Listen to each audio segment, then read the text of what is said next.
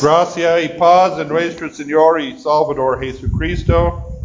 Hoy concluimos la temporada de la Epifanía con la celebración de la transfiguración. El tema de esta temporada es la manifestación de la divinidad de Jesucristo, las manifestaciones.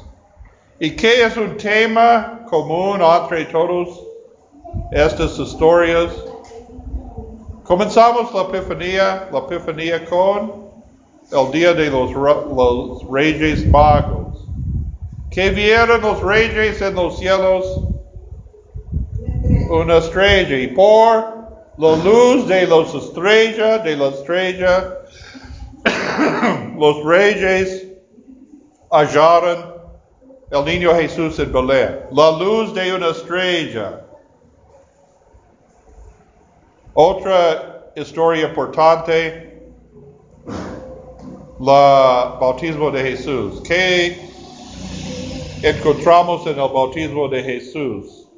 La revelación de la Santa Trinidad, un voz del cielo, una luz del cielo, una voz del cielo y la, la, el Espíritu Santo descendió de los cielos en la forma de la paloma y Jesús sobre Jesús. Y finalmente esta manifestación de la gloria, gloria de Dios, ¿cómo podemos comprender la gloria de Dios? The Dios es espíritu, pero somos seres de espíritu, pero también del cuerpo, de huesos y carne, de cinco sentidos. Entonces, comprendemos la gloria de Dios como luz, como un sonido del voz del cielo. Entonces, en esta historia, tenemos la transfiguración, la cambia en la figura de Jesús delante de tres de sus discípulos. No todos los discípulos, pero los tres de los primeros discípulos de Jesús. Pedro, Santiago, Jacobo, Santiago y Juan, su hermano. Su hermano. Juan y Santiago, los hijos de Zebedeo, el pescador. Entonces solo ellos vieron la figura de Jesús, no como un hombre, porque Jesús andaba en, aquello, en aquel tiempo en la forma de un hombre, un hombre común. Creció en Nazaret como hijo de María y José el carpintero. Y él no tiene uh, un aspecto maravilloso, no tengo un aspecto uh, diferente de otros.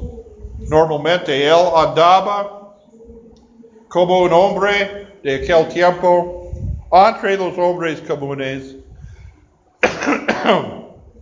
Pero en este momento, en un monte alto, dice Mateo fue un, fue un monte alto, también dice Pedro fue el monte santo. Ellos vieron Jesús en su gloria, su gloria como hijo de Dios.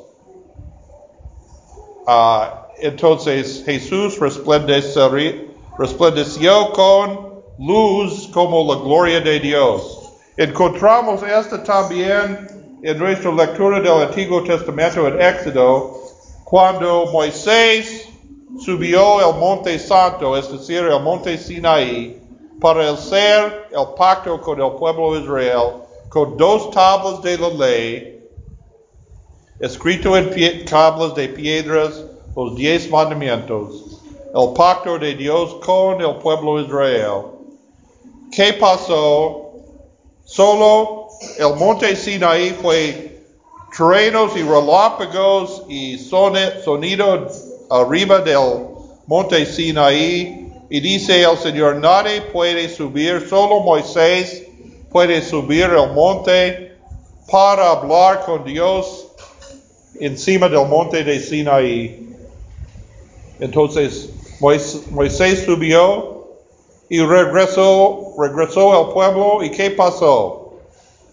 El piel del rostro de Moisés resplandeció con la luz de Dios, con en forma visible, con la gloria de Dios. ¿Y qué, qué pasó con la gente? La gente fue, tuvieron mucho miedo. Wow, ¿qué es esto? ¿Qué, qué está pasando? El piel de, este hombre está resplandeciendo ¿Cómo podemos entender? Este es uh, muy asustado para ellos. En, en el fin, uh, Moisés, después de anunciar las palabras de Dios, puso un velo sobre su rostro para no asustar a la gente. ¿Y qué, qué pasó entonces también en la transfiguración? Cuando el rostro y el vestido de Jesús resplandeció con luz blanca, luz pura. ¿Cómo respondieron los discípulos, los tres? Ellos fueron asustados y postraron, postraron en el suelo y cubrió sus cabezas porque la presencia de Dios es, hablamos sobre el temor de, ¿por qué debemos tener temor de, por qué ellos tienen temor de Dios? Porque Dios es mucho más grande que podemos sustentar. Dios, la presencia de Dios es más que podemos soportar. Dice, cuando Moisés dice a Dios, yo quiero ver su gloria en su plenitud. Moisés habló con Dios, pero no veo Dios cara a cara. Y Dios dijo a Moisés, no hombre puede ver mi rostro y vivir. Y solo para ver el espado, parte de la gloria de Dios, el piel del rostro de Moisés resplandeció y los discípulos vieron la gloria de Dios, la presencia de Dios, a través del filtro, como un filtro, como lentes del sol. Vieron, su filtro fue Jesús. Jesús, como un hombre, fue el filtro para ellos para ver la gloria de Dios. Pero todavía ellos fueron asustados. Y Pedro dice, pero también ellos dicen, no quiero salir de este, este lugar. Y cuando vieron a Moisés y Elías con Jesús, Pedro dice, vamos a hacer tres pabellones y vamos a quedar aquí para siempre no quiero bajar el monte, pero en, este momento el nube de luz cubrió todo y cuando ellos uh, vieron otra vez solo, solo Jesús, solo fue Jesús y dice, no teméis. Y vamos a bajar el monte para cumplir la misión de Jesucristo. Entonces, mira la comparación, los paralelos contra esta manifestación de Jesús y el bautismo de Jesús. Un voz del cielo, el voz del Padre Todopoderoso que dijo, este es mi amado Hijo, que tengan complacencia, oíd a él, oídlo. También el bautismo de Jesús. Jesús fue presente en una forma resplandeciente. Entonces, Padre Hijo, ¿dónde estaba el, Espíritu Santo entonces. Porque en el bautismo de Jesús el Espíritu Santo descendió a los cielos en la forma de la paloma. ¿Dónde estaba el Espíritu Santo en aquel momento de la transfiguración? ¿Dónde? ¿En qué forma apareció el Espíritu Santo? En los figuras de Elías y Moisés al lado de Jesús hablando que Jesús. ¿Qué confesamos sobre el Espíritu Santo? ¿Qué habló? ¿De quién habló por el Espíritu Santo? Los profetas, Moisés y los profetas. Moisés es el que recibió la ley de Dios, los piedras de tablas. Elías es el más grande de los profetas del Antiguo Testamento. Ellos habla- hablaban con Jesús. Ellos hablaban por el Espíritu Santo, o el, Espíritu Santo habló por estos profetas. Entonces, estos profetas habla- hablaban con Jesús, es decir, ¿quién, es, quién está hablando? ¿Quién, ¿Qué poder tiene Jesús? ¿Qué autoridad tiene Jesús? Del Espíritu Santo. Entonces, toda la Trinidad fueron presente en esta transfiguración, en la, la, la transformación de la figura de Jesús para dar los discípulos, especialmente los tres, valentía y fe antes de qué sucedió después de esta, el sufrimiento y la muerte de Jesucristo en la cruz. Antes de esta vi- vino un periodo de prueba para ellos. La transfiguración fue antes de la Semana Santa ah, y después de la Semana Santa fue la resurrección de Jesús cuando todos los discípulos vieron el Cristo resucitado. Pero estos tres tienen un preestreno de la gloria de Jesús. Y nunca se olvidaron, porque dice, ¿qué dice Pedro en nuestra epístola para hoy? Pedro recordó este evento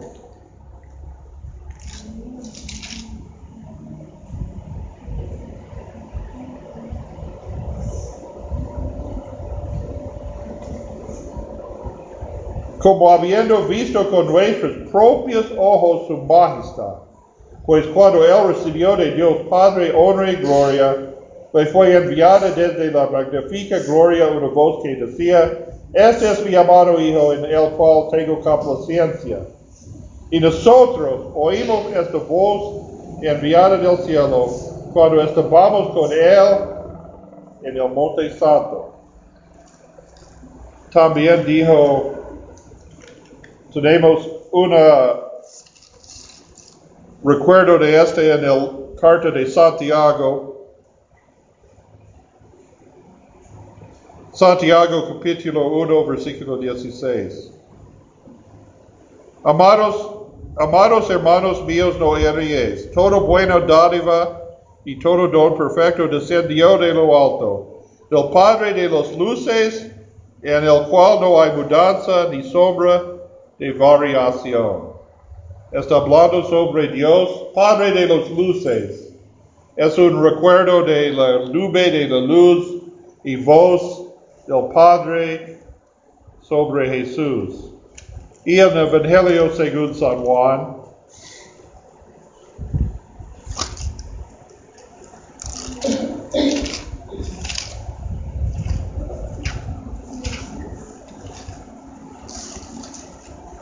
San Juan capítulo 1.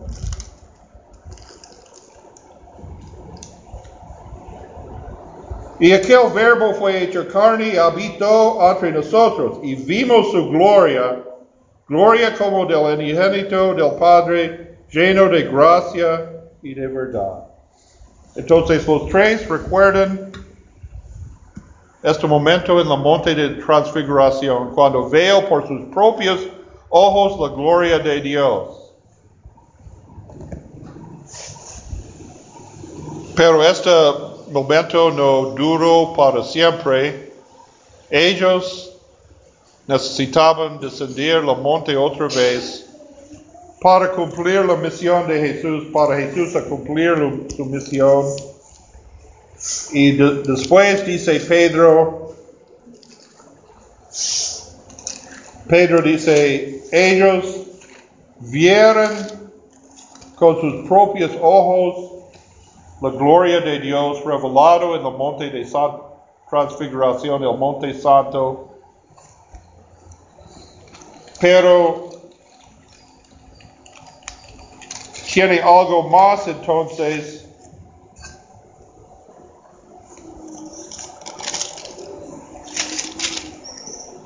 Tenemos también la palabra profética más segura, a la cual así es bueno estar atentos como una antorcha que alumbra en lugar oscuro hasta que el día esclarezca y el lucero de la mañana salga en vuestros corazones. Entendiendo primero esto que ninguna profecía de la escritura es de interpretación privada, porque nunca la profecía fue traída por voluntad humana, sino que los santos hombres de Dios hablaron siendo inspirados por el Espíritu de Dios. Los discípulos, Pedro y los demás, no vieron solamente la luz pura de Dios, pero al lado de Jesucristo, Moisés y Elías, los que el Espíritu, por los que el Espíritu habló en los tiempos pasados. Entonces ahora Pedro y los demás no fueron en el Monte Santo. Ellos pasaron la prueba en el sufrimiento en el jardín de Getsemaní. No importa, Pedro uh, niega tres veces Jesús, pero Jesús le uh, perdonó y restauró. Uh, al apostolado. Pero después vieron la resurrección de Jesús. También vieron el llegado del Espíritu Santo en el día de Pentecostés sobre cuando el Espíritu fue derramado sobre toda la iglesia. Ellos vieron todas estas cosas, estas señales y maravillas con sus propios ojos.